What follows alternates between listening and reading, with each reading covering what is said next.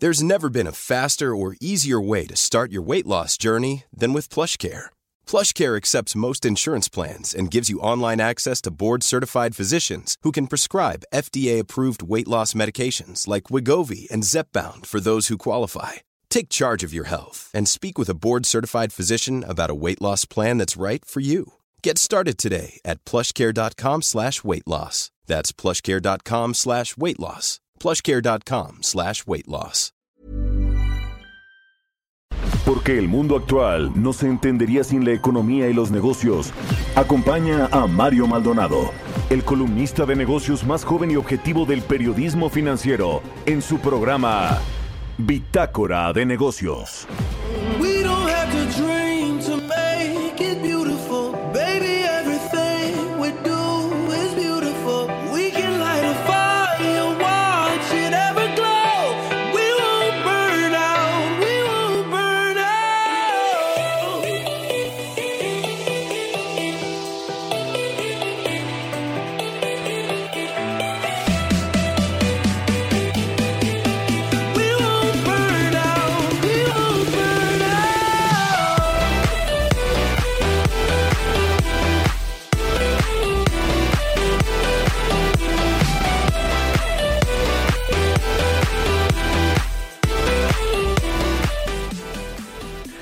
¿Qué tal? ¿Cómo están? Muy buenos días. Bienvenidos a Bitácora de Negocios. Yo soy Mario Maldonado. Me da mucho gusto saludarlos en este jueves 8 de julio del 2021.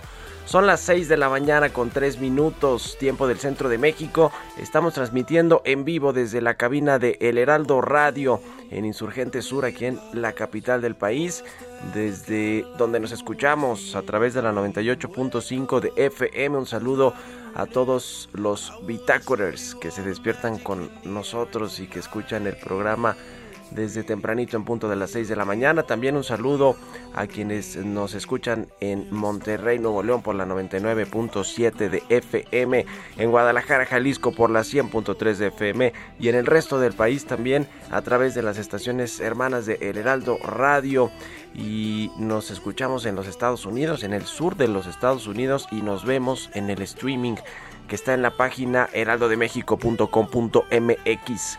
Ahí está el streaming de la cabina de El Heraldo Radio. Bueno, arrancamos este jueves como todos los días con música. Estamos escuchando hoy a Martin Garrix. Se llama Burnout la canción y estamos escuchando a los DJs más escuchados o famosos del mundo en el 2020-2021 de acuerdo al portal Todo Indie y es el caso de este holandés. Son puros holandeses los buenos DJs casi. Este es Martin Garrix, un DJ holandés que, bueno, pues eh, es eh, conocido y ha sido reconocido como uno de los mejores DJs del mundo, por lo menos en estos últimos dos años, 2020-2021. Vamos a estar escuchando esta canción a lo largo del programa y le entramos a la información.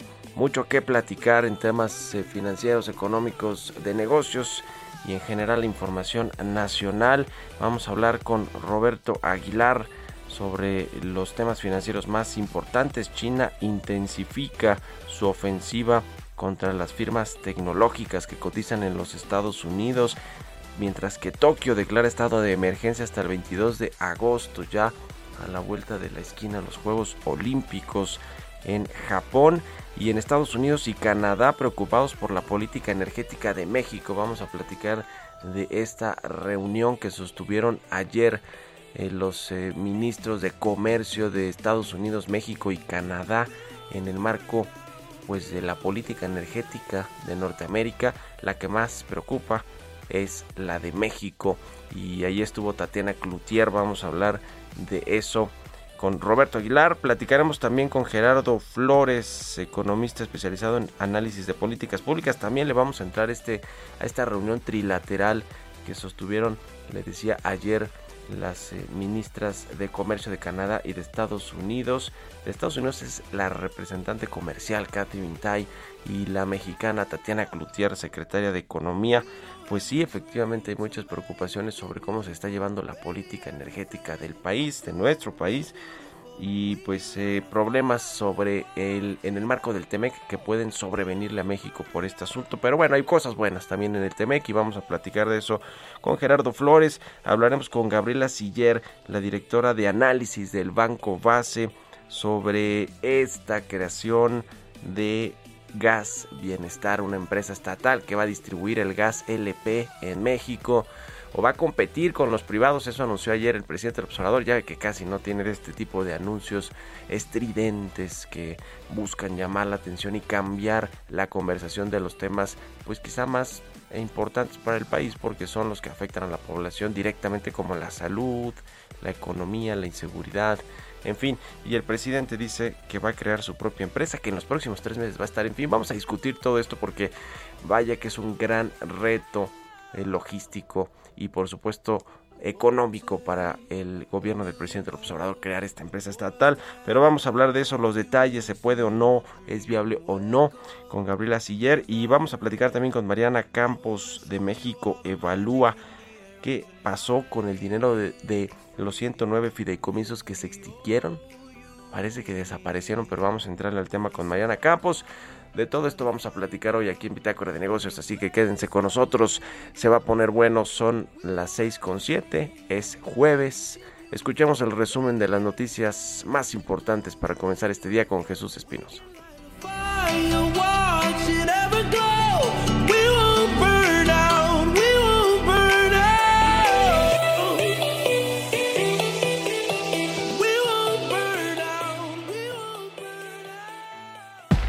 El resumen.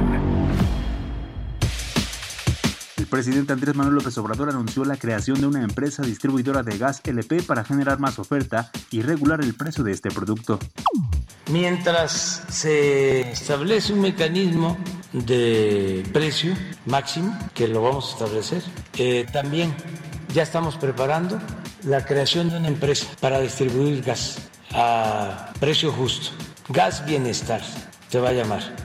Y se van a vender cilindros de gas de 20, de 30 kilos a precios bajos en las colonias, sin que estas otras empresas particulares dejen de participar. Pero va a haber competencia porque no hay. Ese instituto de la competencia es un cero a la izquierda.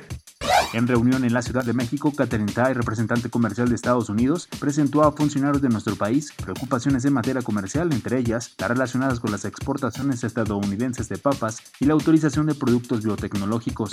Por su parte, la secretaria de Economía, Tatiana Cloutier, señaló que el tratado entre México, Estados Unidos y Canadá ha sido un poderoso motor para la recuperación del país luego de los efectos provocados por la pandemia del COVID-19, por lo que espera que la economía mexicana crezca 6.5% durante 2021. Dio detalles de los temas que se trataron en la reunión.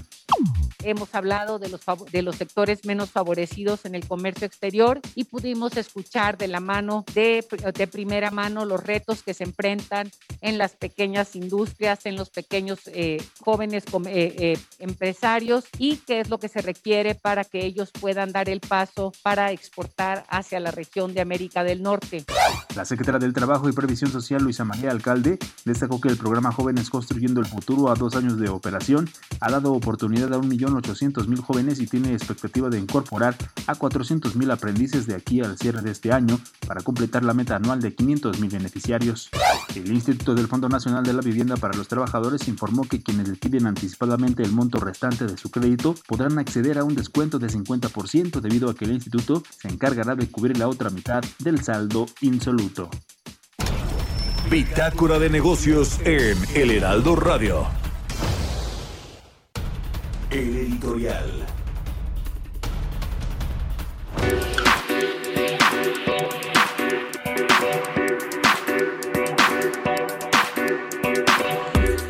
Y bueno, en lo que pues realmente le preocupa y le afecta a los mexicanos es el tema de la salud. Sin la salud pues no hay nada y ya ha habido un desastre en todo el sistema de salud público con el cambio de metodología de cómo se compran las medicinas, los insumos médicos y el, el relajo también que trae la UNOPS, la Oficina de las Naciones Unidas de Servicios para proyectos que pues entre otras cosas le encargó el gobierno mexicano que comprara las medicinas en el extranjero para no comprárselas a los mismos fabricantes eh, locales, tanto extranjeros como mexicanos. El caso de Pisa, la mexicana eh, productora de eh, medicamentos para el cáncer, medicamentos oncológicos, en fin. Pero hay muchas otras extranjeras, las grandototas de Estados Unidos y de Europa, que tampoco pues quisieron que sean proveedores del gobierno federal, no por lo menos en una primera instancia,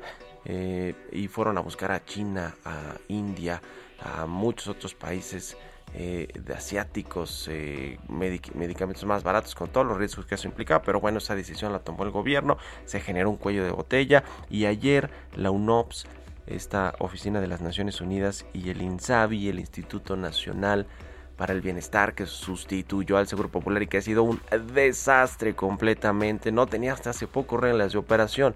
Su director, Juan Ferrer, es un, es un eh, arqueólogo amigo del observador. Ya con eso, pues la me parece un chiste, ojalá que no fuera un chiste porque se trata de la salud, pero con eso prácticamente pues explica por qué hay tanto desastre. Pero ayer, fíjense, eh, mandaron un comunicado en el que aseguran que 99.4% del abasto de medicamentos para el 2021 está contratado, por lo menos contratado, de ahí a que hayan llegado los medicamentos y que se hayan distribuido es otra cosa, pero asegura también este comunicado conjunto que se han entregado 43 millones de medicamentos y material de curación. Los proveedores logísticos dicen continuar recibiendo y distribuyendo estos productos todos los días. Según la UNOPS y el INSABI, todo está bien. Pues imagínense, si todo está bien en el papel para ellos y la gente sufriendo por el desabasto de medicamentos, que es el pan de cada día de los mexicanos que tienen acceso y los que tienen acceso a los servicios de salud pública. En fin, ay, ay, ay, pues mentir con con la verdad o, al revés, aquí es mentir, pues por mentir, ¿no? Usar datos y decir que, que, no hay desabasto. En fin, ahí está el tema. ¿Qué opinan? Escríbanme en Twitter, arroba Mario Mal y a la cuenta arroba Heraldo de México. Economía y mercados. Roberto Aguilar ya está aquí en la cabina del Heraldo Radio. ¿Cómo estás, Robert? Buenos días. ¿Qué tal, Mario? Me da mucho gusto saludarte a ti y a todos nuestros amigos. Pues ya el INEGI dio a conocer el dato de la inflación, el índice nacional de precios al consumidor del correspondiente al mes de junio. Fíjate que se ubicó en una tasa anual de 5.88%, prácticamente igual al 5.89% de mayo de este mismo año. Lo interesante es que sí estuvo un poquito por arriba de las expectativas del mercado, que estaban más o menos en 5.85%, pero bueno, seguimos todavía con la presión inflacionaria, que creo que eso también es relevante para lo que está sucediendo en estos momentos. Y bueno, fíjate que también interesante lo que sucede el día de hoy, las bolsas asiáticas tocaron su nivel más bajo en seis semanas, en respuesta a los castigos que el gobierno de China está imponiendo a diversas empresas de tecnología por temas de competencia y los indicios de, un relajamiento de la política monetaria que pusieron en duda la fortaleza de la recuperación económica de aquella nación. Primero fue el retiro de Didi de las tiendas de aplicaciones y ayer las multas a las empresas Tencent y Alibaba por no haber informado de anteriores acuerdos de fusión y adquisición para su respectiva aprobación. El índice tecnológico de Hong Kong, donde cotizan algunos de los mayores gigantes chinos de Internet, se ha, eh, pues ha perdido 12% en siete sesiones consecutivas. Así es que bueno, China ahora contra las empresas tecnológicas. Y bueno, lo que se acaba de dar también a conocer, Mario, es que el primer ministro japonés ha declarado oficialmente el estado de emergencia en Tokio, estableciendo restricciones para frenar las infecciones hasta el 22 de agosto. Los Juegos Olímpicos, como comentabas Mario, se van a celebrar del 23 de julio al 8 de agosto, así es que en plenos Juegos Olímpicos pues estará también este, este estado de emergencia en la capital japonesa. Sin duda esto va a representar un duro golpe todavía adicional a las finanzas de aquel país por todo lo que se gastó desde el año pasado para esta contienda. Y bueno, y el Banco Central Europeo, Mario, no tarda en anunciar el resultado de una revisión estratégica de 18 meses para redefinir su meta de inflación y estableciendo qué papel planea desempeñar en la lucha contra el cambio climático en un movimiento que ya había sido anticipado.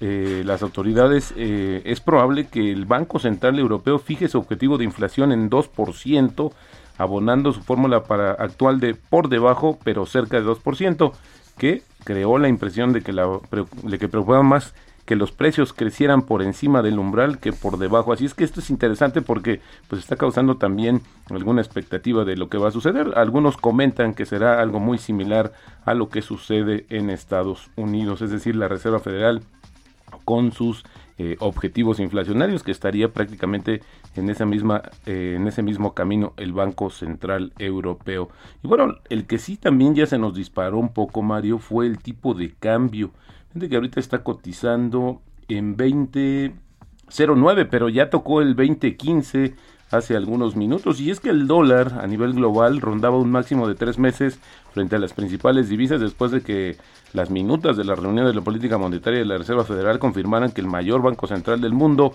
está avanzando hacia una reducción de sus compras de activos tan pronto como este año.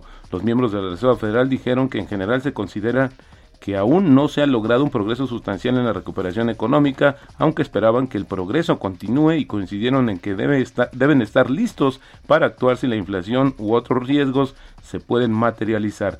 Esto según las actas de la reunión de la política monetaria. Y bueno, ya comentamos acerca de esta reunión importantísima de los representantes comerciales, las representantes comerciales de Estados Unidos, de Canadá y de México. Me llama la atención porque la, este, nuestra secretaria eh, de Economía, pues destacó más que hay tres mujeres ahora, que el futuro comercial de este acuerdo está en manos de tres mujeres por primera vez, cuando hay, la muchos asuntos, como comentamos, el tema del sector energético. De acuerdo con una nota de Reuters, hoy se estarían reuniendo también parte del equipo con Rocío Nale, y bueno, esto es lo que vamos a esperar, saber qué es lo que, cuál es la postura y también acerca de este tema que tiene que ver con los biotecnológicos que están pidiendo pues que nuevamente se reanuden justamente a la brevedad la autorización de este tipo de productos. Un dato interesante, Mario, es que la variante Delta ya es la cepa dominante en Estados Unidos. Esto según el análisis de datos realizados por los Centros para el Control y la prevención de enfermedades. Según las estimaciones de la agencia sanitaria, la variante Delta se convirtió en la dominante en el país durante las dos semanas anteriores al 3 de julio, con 51.7 de los casos vinculados con esta cepa que se identificó por primera vez en la India. La proporción de casos vinculados a la variante alfa, que se había identificado por primera vez en Reino Unido y que había sido dominante hasta ahora en Estados Unidos, se redujo a 28.7%. Lo preocupante es que Delta pues está siendo mucho más infecciosa y está pues atacando a las personas más jóvenes. Y también fíjate que eso es muy interesante Mario y nos despertamos. El tema de la Comisión Europea declaró que tres fabricantes de automóviles alemanes infringieron las normas antimonopolio de la Unión Europea porque restringieron la competencia en la reducción de las emisiones de, las, de los nuevos eh, autos a diésel y multó a BMW y al grupo Volkswagen con 875 millones de euros en total. Y bueno, la frase del día de hoy, Mario, si invertir es entretenido, te está, si, si invertir es entretenido, si te estás divirtiendo, probablemente no estás ganando dinero. Las buenas inversiones son generalmente aburridas. Esto lo dijo en su momento George Soros, aunque yo conozco muchos que no. La verdad es que les da mucho gusto y se ponen muy alegres, sobre todo cuando ganan. Sobre todo cuando están generando rendimientos, mi querido Robert. Pues sí, tiene razón con este asunto de Tatiana Cloutier, de Catherine Tai y de la ministra canadiense Mary Engine. Mary, ¿cómo se, se pronuncia? A ver, Robert, para empezar, N-G-N. Mary Eng, ¿verdad? Exacto, bueno, la ministra canadiense de Economía. Pues sí, o sea, qué bueno, yo también celebro que haya tres mujeres al frente de las de las eh, eh, relaciones comerciales pues de México, ¿no? De la política internacional comercial. Pero bueno, pues lo importante es que el TEMEC funcione y en México pues parece ser que eh, eh, Tatiana Cloutier pues no decide mucho, la verdad, en política energética, en política exterior, en materia comercial. Creo yo que pues ahí hay, hay todavía pues algo que eh, avanzar, además de la equidad de género. Pero en fin, gracias Robert. Al contrario, muy buenos días Mario. Roberto Aguilar, síganlo en Twitter, Roberto AH, y nos vemos ahorita en la televisión a las 7 y cuarto. Vamos a otra cosa, 6 con 20. Políticas públicas y macroeconómicas. Y como todos los jueves está con nosotros Gerardo Flores, analista especializado en temas de políticas públicas, que precisamente pues le va a entrar este tema de la reunión trilateral entre las ministras de Comercio canadiense mexicana y la representante comercial de Estados Unidos ayer aquí en México. ¿Cómo estás Gerardo? Buenos días. Muy bien Mario, muy buenos días para ti y todos los que nos escuchan. ¿Cómo viste esta reunión? Pues mira, es una reunión, este, yo te diría, este, pues, de protocolo en este en el sentido de que pues, era para el motivo central era para celebrar el primer año de vigencia del, del Temec. Este pero no deja de llamar la atención que sigue latente y se sigue insistiendo y entre los temas que ponen este, sobre la mesa las eh, representantes de Estados Unidos y Canadá cuando hablan con los medios pues es el tema de sus preocupaciones sobre las políticas energéticas de México no eh, creo que eso es indicativo de que hay un tema ahí que se va a convertir en un problema serio más adelante, porque este es la evolución natural de estas discusiones. Normalmente empiezan con este tipo de, señalamientos, primero señalamientos a medios, eh, posteriormente veremos seguramente alguna ya alguna posición de la USCR eh, a propósito de alguna de las revisiones que está obligada a hacer por ley en Estados Unidos de los de la forma en la que sus socios comerciales cumplen con sus compromisos y después de ahí ya seguramente veremos más adelante cómo se desencadena quizá ya un proceso formal donde le exijan a México cumplir sus compromisos en materia energética, ¿no?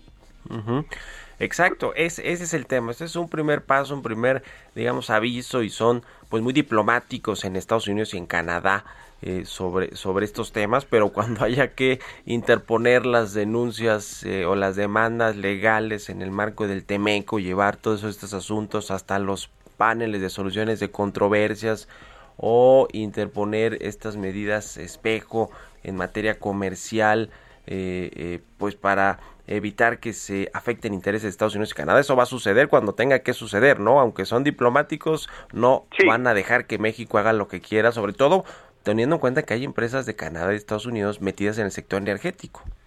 Sí, desde luego. Ahorita quizá lo que ha ayudado un poco a bajarle el tono a, esto es que pues la Corte en México ha frenado y el Poder Judicial en México ha frenado varios de los intentos de reforma caprichosa que se han emprendido, ¿no? Pero las intenciones siguen ahí, la forma en la que actúan las autoridades administrativas del gobierno del presidente López Obrador, de, eh, digamos, de arrastrar los pies, de de no resolver solicitudes de permisos de inversionistas de Estados Unidos o Canadá, por ejemplo, eh, pues sí, seguramente se seguirán acumulando y se convertirán ya en un problema serio más adelante. Y, como decíamos, pues seguramente quizá el próximo año eh, ya veamos una, una queja más formal, ¿no? Pues ahí está, es probable que, que así suceda.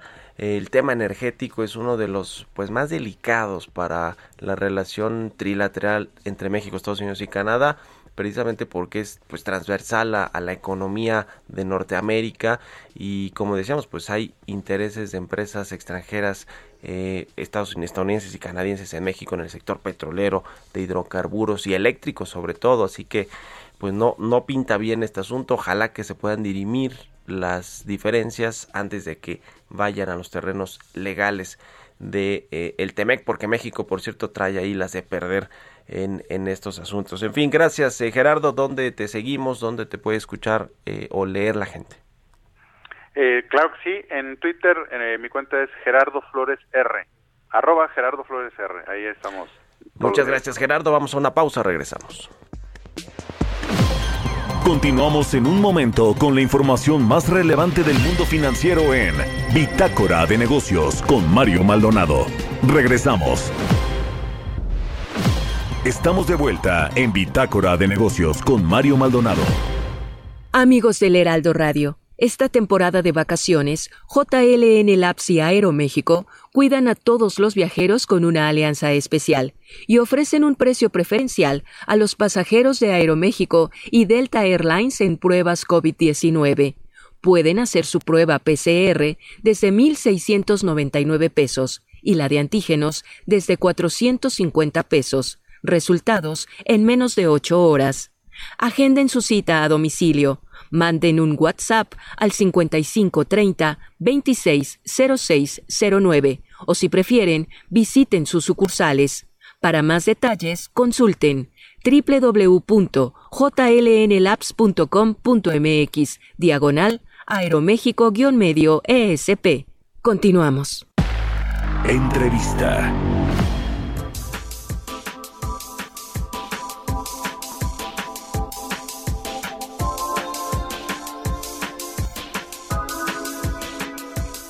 Ya estamos de regreso aquí en Bitácora de Negocios. Son las 6 de la mañana con 31 minutos. El año pasado el gobierno federal pues decretó la extinción de 109 fideicomisos y fondos públicos más o menos equivalentes a cerca de 70 mil millones de pesos. Eh, fue todo un escándalo o una polémica puesto que muchos de estos fideicomisos pues apoyaban a la ciencia, al deporte, eh, al cine eh, y pues otros eran para eh, digamos eventos catastróficos como el caso del Fonten. Sin embargo, pues el secretario de Hacienda Arturo Herrera, el todavía secretario de Hacienda Arturo Herrera, creo que le quedarán unos días antes de que sea relevado por Rogelio Ramírez de la O, decía que pues no había problema porque esos fondos seguirán teniendo sus recursos, solo que ahora pues los, los distribuiría la Oficialía Mayor de la Secretaría de Hacienda, eh, la, la, tesorería más bien de la Secretaría de Hacienda que, que bueno pues se, se encarga ahí de, de, muchos asuntos que tienen que ver con, con lo financiero eh, del país, pero bueno, pues no sabemos dónde están y para preguntar dónde están estos recursos o cómo se invirtieron o se, se, se destinaron eh, a estos fines con los que fueron creados estos fondos y fideicomisos. Vamos a platicar con Mariana Campos, ella es coordinadora del programa de gasto público y rendición de cuentas de México Evalúa. A quien me da mucho gusto saludar. Mariana, ¿cómo estás? Buenos días. No escuchamos a Mariana, a Mariana Campos. Bueno, vamos a retomar en brevísimo la, la conversación con ella, pero le decía de estos fideicomisos que pues eh, no se sabe como en muchas cosas del el gobierno federal de la 4T que pues han sido muy opacas, nada transparentes, como el caso de estos fondos públicos, de estos fideicomisos eh, que, que, parece ser que pues en una de esas se utilizaron para otros fines, eh, para hacer estas transferencias a presupuestos federales que no necesariamente pues se utilizaron para lo que se hicieron estos guardaditos, estos ahorros, que son eso, los fideicomisos y estos fondos públicos son eh, ahorros para invertirlos cuando haya unas, alguna contingencia, como fue el caso y es el caso de este eh, de estos fondos de estabilización de ingresos presupuestarios,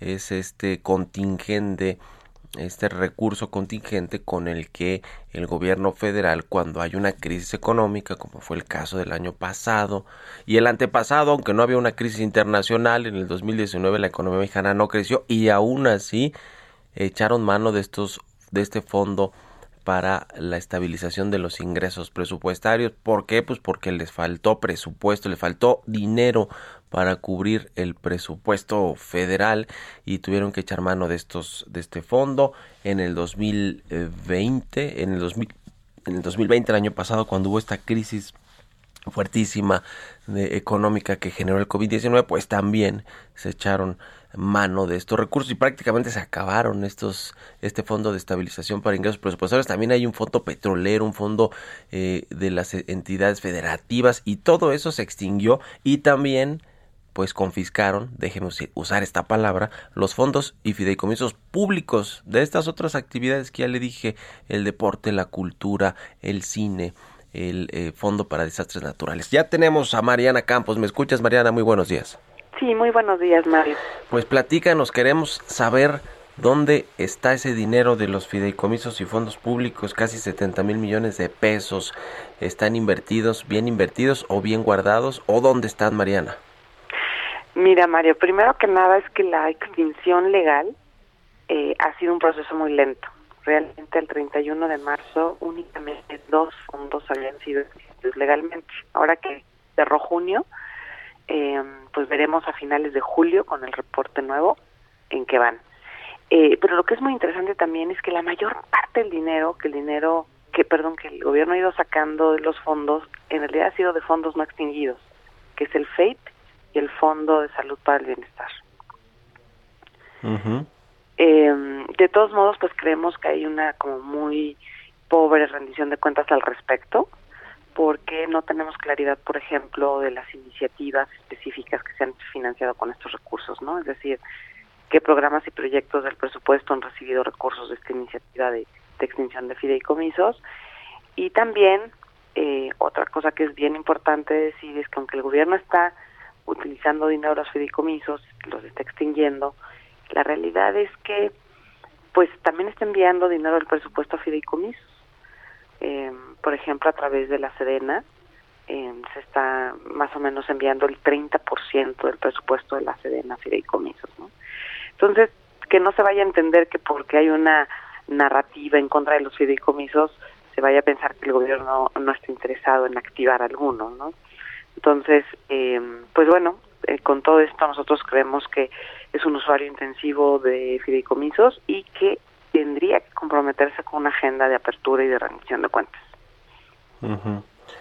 Pues sí, eso es lo, lo mínimo que se espera luego de que se concentró este dinero en el gobierno federal y que y que bueno pues se creyó que en algún momento se iba a usar de forma discrecional y que estos recursos pues desaparecerían y los utilizarían para los medios que, que creyeran más convenientes en el gobierno eh, federal. Eh, como dice el, secretario diciendo, como lo dijo en algún momento, están de alguna manera eh, estos fondos o fideicomisos resguardados para utilizarse en caso de necesitarse en estas actividades que mencionamos o, o, es probable que ya no, Mariana?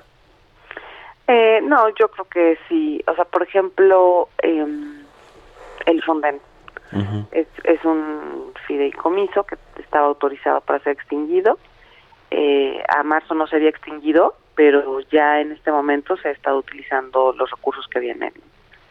Entonces, eh, yo creo que ha sido un gobierno que ha tenido, sin duda, atravesado por momentos en donde sus ingresos han estado flacos y en lugar de atender el tema a través de una reforma fiscal, pues se ha ido utilizando patrimonio. Para que el público se dé una idea, Mario, cuando inició la administración se tenían alrededor de 950 mil millones de pesos en fideicomisos.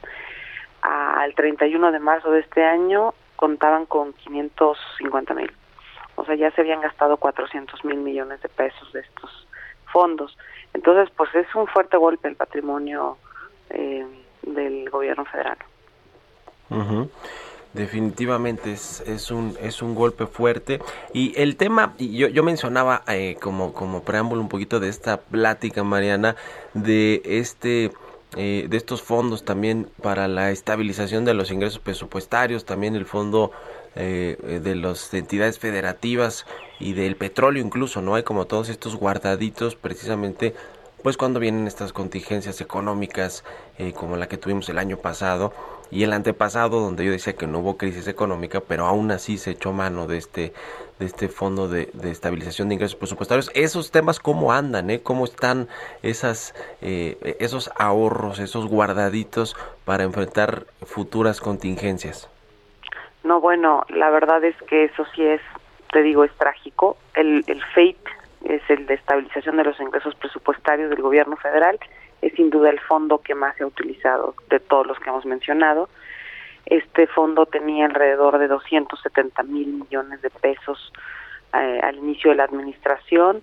Al cierre de este año contaba con un saldo de 9 mil millones de pesos, Mario.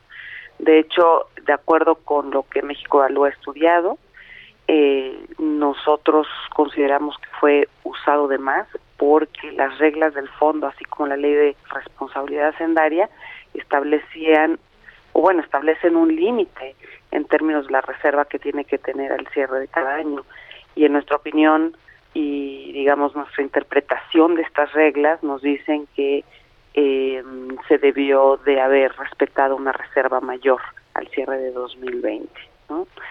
Eh, ya al cierre de marzo traía 15 mil millones de pesos, pero pues la verdad es que no no contamos con, digamos, esta este apoyo en caso de que hubiera alguna contingencia.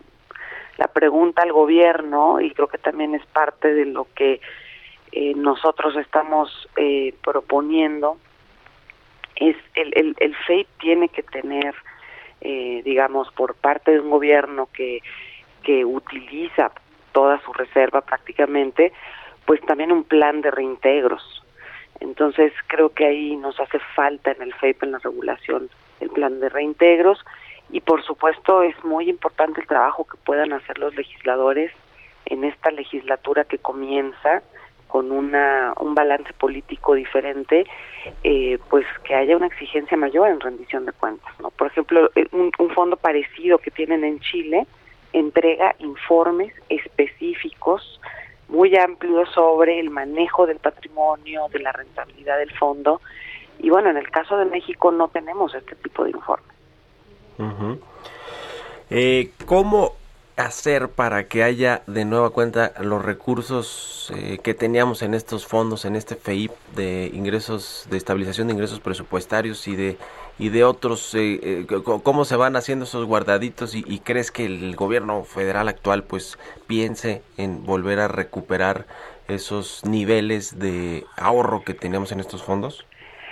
Ese es justo el problema porque el, el modelo de reintegros está previsto a partir de ingresos excedentes. Uh -huh. Que bueno, ahorita están habiendo eh, muy pocos ingresos excedentes. Mario, Por petróleo quizá, ¿no? Y también hay un fondo eh, petrolero.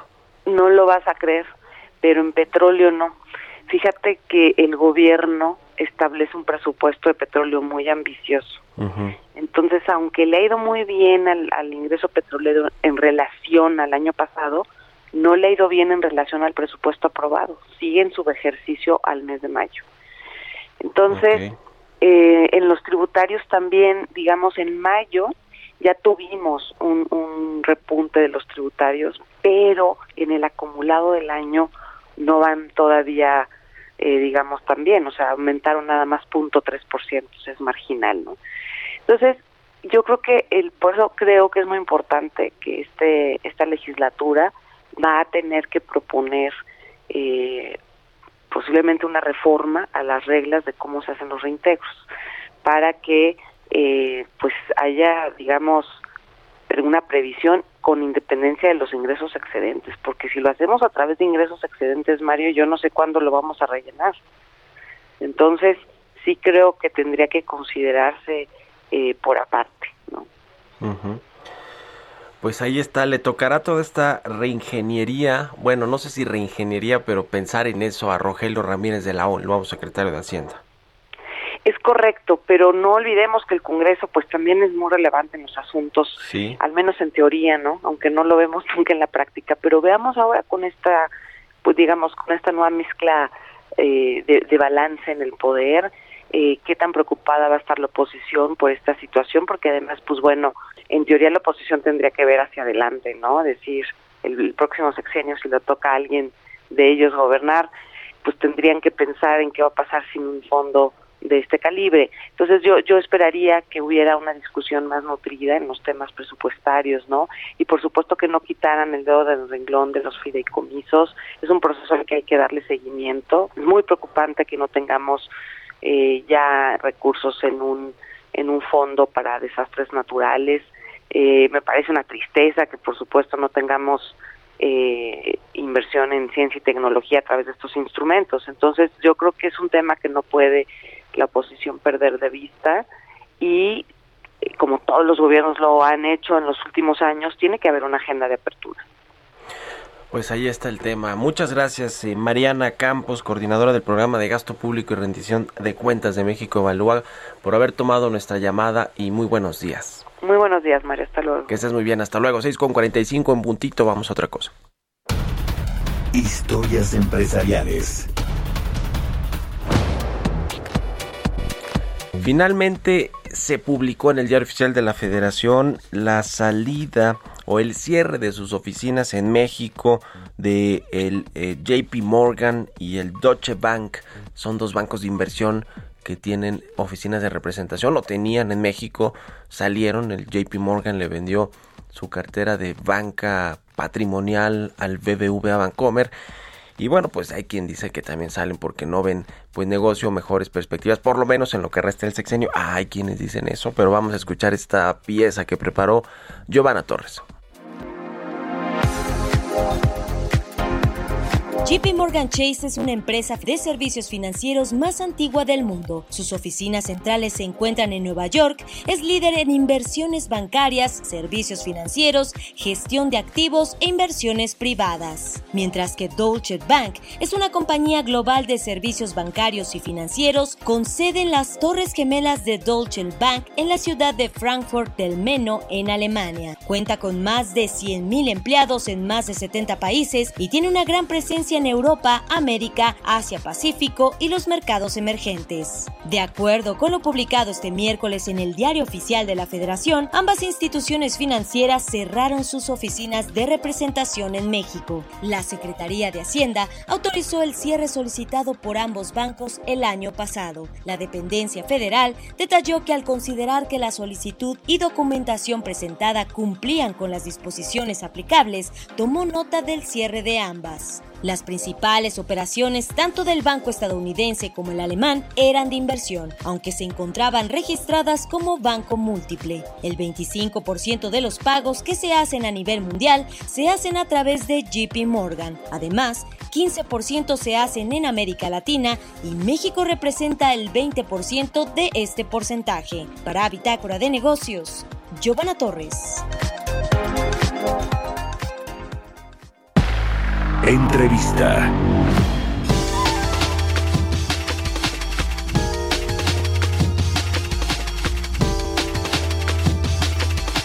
Bueno, pues el tema relevante de ayer en materia económica por lo menos fue el anuncio en México, por supuesto, de la creación de una empresa estatal para distribuir gas LP en México, eh, Gas Bienestar.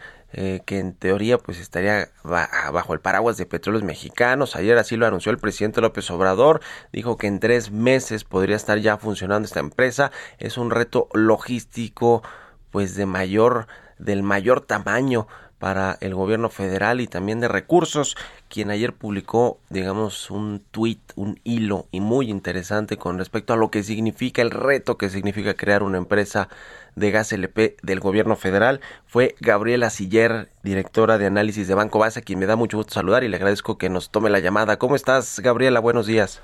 Muy buenos días, Mario. Al contrario, gracias por tenerme en tu programa. A ver, ¿cuáles son los retos de eh, los grandes retos de crear una empresa estatal de gas LP? Bueno, pues Pemex al día de hoy tiene participación en la producción e importación de gas, así como la transportación, pero no tiene participación en la comercialización al público, lo cual incluye puntos de venta para, con tanques para carga, pipas, expendedoras, tanques de gas, etcétera.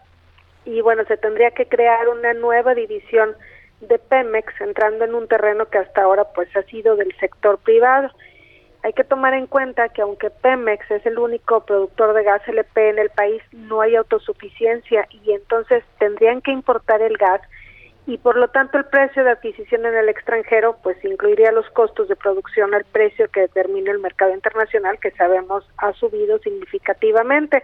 Además pues también habrá costos de transportación, almacenamiento, finalmente de comercialización, es decir, de la creación de esta nueva empresa y bueno, pues otros costos también como inversión para tanques, para comercializar, eh, la nómina, etcétera. Y entonces, bueno, aquí la pregunta es quién va a absorber estos costos, Pemex o Hacienda, que para fines prácticos es exactamente lo mismo, porque sabemos que Pemex ha estado en problemas financieros y la Secretaría de Hacienda ha tenido que apoyar financieramente, inclusive, bueno, pues este año anunciaron que pagarían todas la, las obligaciones de deuda de Pemex.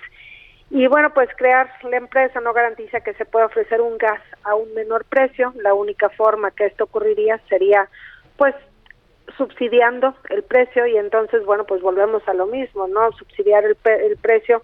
¿Quién lo va a subsidiar? La Secretaría de Hacienda, finalmente. Entonces, Aquí lo que estamos viendo son cosas preocupantes porque son costos adicionales para el sector público en donde ya sabemos que hay huecos importantes, sobre todo tras la caída del PIB de 8.5% el año pasado. Y entonces la creación de esta nueva empresa que estaría bajo el paraguas de Pemex, como tú mencionas, pues obviamente genera preocupación también para la calificación crediticia de la deuda soberana de México. Y por otro lado, pues también existe el riesgo de que la inversión en el sector caiga, sobre todo si hay un regreso de los precios máximos como era antes de enero del 2017. Entonces, esta, esta empresa, Gas Bienestar, pues obviamente genera más preocupación. Si realmente se quería ayudar a los consumidores, yo creo que habría otras formas de hacerlo. Uno, subsidiando o, o ayudando a las empresas que están actualmente en este sector, pero bueno, pues si era directamente a los consumidores a quien se quería ayudar, a lo mejor se podrían dar vales u otro tipo de, de formas de ayuda que finalmente también hubieran generado un costo para el sector público, pero no todas las distorsiones e ineficiencias que pues pues salen de una empresa paraestatal. Justo, justo sobre ese tema creo que es eh, clave, Gabriela, las distorsiones que puede generar en el mercado de gas LP en México, porque si bien eh, buscará tener buena, bueno, alguna parte del mercado de gas LP esta nueva empresa, si es que se crea, si es que ve la luz, van a seguir compitiendo los privados, ¿no? Que son los que tienen el mercado y si bien se dice que son alrededor de 400 empresas, ciertamente cinco grupos, como dijo el presidente, sí son los que eh, pues de alguna manera concentran regionalmente parte de este negocio, pero bueno, va, a seguir compitiendo con, con, estas empresas cuyo precio, entre otras cosas, pues se basa en el precio del petróleo, porque es un subproducto, el gas LP, el precio del petróleo a nivel internacional, está el tema de la distribución, el almacenamiento, la comercialización, etcétera, toda la cadena que involucra eh, poner el gas LP en los hogares eh, de los mexicanos, eh, pero puede distorsionar el precio que entre el gobierno con una tarifa mucho más baja porque está subsidiada y entonces ahí sería, pues no sé si una competencia desleal o cómo distorsionaría todo este mercado en términos de los precios, Gaby. Así es, inclusive, bueno, pues lo que vemos hasta ahorita es que el gas, gas propano, bueno, pues acumula un incremento en el año de 45.7% y de acuerdo con el INEGI, el gas doméstico LP ha subido 17.82% este año. La diferencia es precisamente porque algunos comercializadores han absorbido parte de los incrementos en los precios internacionales. Entonces, si llega gas bienestar y además vende por debajo del precio internacional, pues esto obviamente va a desincentivar la inversión en el sector, va a generar distorsiones porque, bueno, pues a cualquier consumidor si le preguntas dónde quieres comprar, pues al menor precio, ¿verdad? Entonces surge la duda de a quién sí le van a vender, a quién no, bajo qué condiciones y qué va a pasar con el resto también del mercado. Entonces, sí, obviamente esto introduce distorsiones y podríamos decir que puede deshacer a pedazos el, el mercado del gas LP en México y con esto todavía desincentivar más a la inversión fija bruta, que bueno, pues sabemos que, que ha venido cayendo en México desde hace pues bastantes meses. Y la misma Comisión Federal de Competencia Económica pues ya tiene estas investigaciones que, que ciertamente, y, no se nos queda un minutito, eh, Gaby, ¿cómo ves tú el tema de las investigaciones que llevan creo que desde 2017, pero pues finalmente no se les ha castigado porque yo creo que si hay prácticas anticompetitivas en este mercado, ¿crees que ha tardado demasiado la COFESE también en, en ponerles multas o sanciones para pues que se eviten los abusos? Yo supongo que también esto tiene que ver con que, bueno, pues las investigaciones se lleven a cabo de manera correcta y no solamente imponer multas así nada más, pero de cualquier forma, la creación de una nueva empresa del Estado, pues no es una solución y bueno, pues además va a incurrir, como ya mencionamos, distorsiones, costos adicionales e inclusive puede tener mayores repercusiones económicas como recortes en la calificación crediticia de México. Pues sí, no es la forma. Yo creo personalmente que no va a ver la luz esta empresa que propuso el presidente. Pero bueno, porque es hay, hay muchos retos, sobre todo logístico, como dices, de recursos e implicaciones para Pemex y para el propio gobierno federal en su calificación crediticia. En fin, muchas gracias, Gabriela Sillay, directora de análisis económico de Banco Base, por, por la entrevista. Un saludo. Gracias a ti, Mario. Buenos días. Muy buenos días. Gracias a ustedes. Se quedan aquí en el Heraldo Radio con Sergio Lopite. Nosotros nos vamos a la televisión, al canal 10, el Heraldo Televisión. Hasta mañana. Buenos días. Esto fue Bitácora de Negocios con Mario Maldonado, donde la H suena y ahora también se escucha. Una estación de Heraldo Media Group.